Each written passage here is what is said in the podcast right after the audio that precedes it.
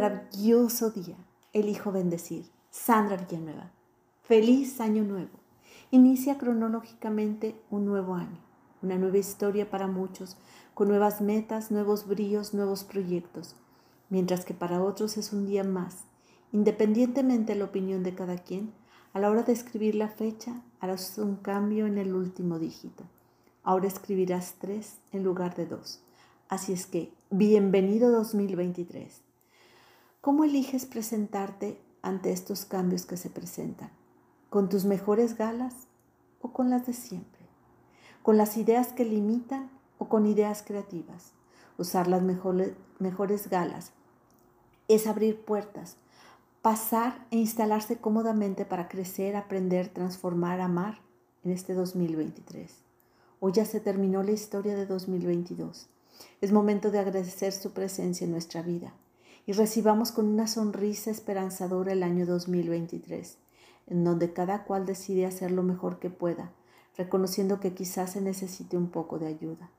Es un hecho que se requiere comprometerse a renovar las ilusiones, a confiar en este nuevo año, aunque el año es nuevo por aquí. Nosotros ya sabemos que elegimos para este nuevo ciclo. Tenemos las experiencias vividas en los años anteriores tenemos los recuerdos, percepciones, emociones, las cuales pueden ayudarnos a ser brújulas para dirigirnos a puertos seguros en el caminar de este año que hoy inicia. En este año, carguémonos de esperanza, ilusión, valor, aire fresco y un par de certezas de que cuando se pone entusiasmo, coraje, valor en lo que se emprende, las cosas suceden, que los sueños se pueden hacer realidad cuando se trabaja en ellos que las puertas se abren cuando se tocan, que las oportunidades llegan cuando se buscan. Es importante en la vida tener las metas y objetivos claros que ayuden a saber el rumbo a donde se decide ir, que el inicio del año no es mágico, o sea, las cosas por sí solas no se darán, que tener esperanza significa poner manos a la obra, que ser entusiasta es poner a Dios en lo que se anhela conseguir, que tener fortaleza es ir al interior para sacar todo lo que llevamos dentro, que tener pasión es realizar con todos los dones y talentos aquello que se desea, que la base reside en la confianza en uno mismo, en saber que las metas se pueden llevar a cabo cuando se cree y se confía en quién somos, seres humanos maravillosos creados desde el amor y para el amor.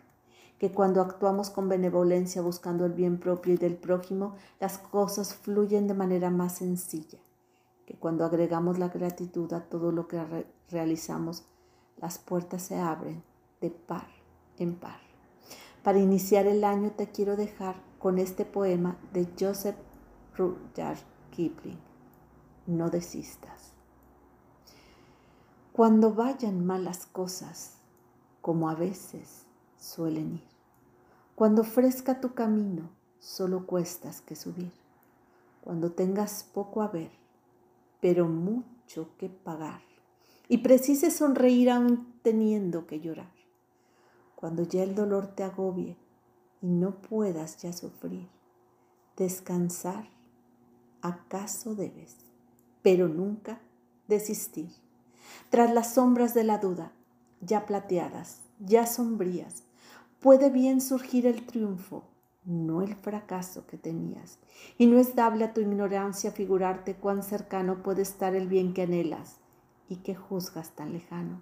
Lucha, pues, por más que tengas en la brega que sufrir, sufrir.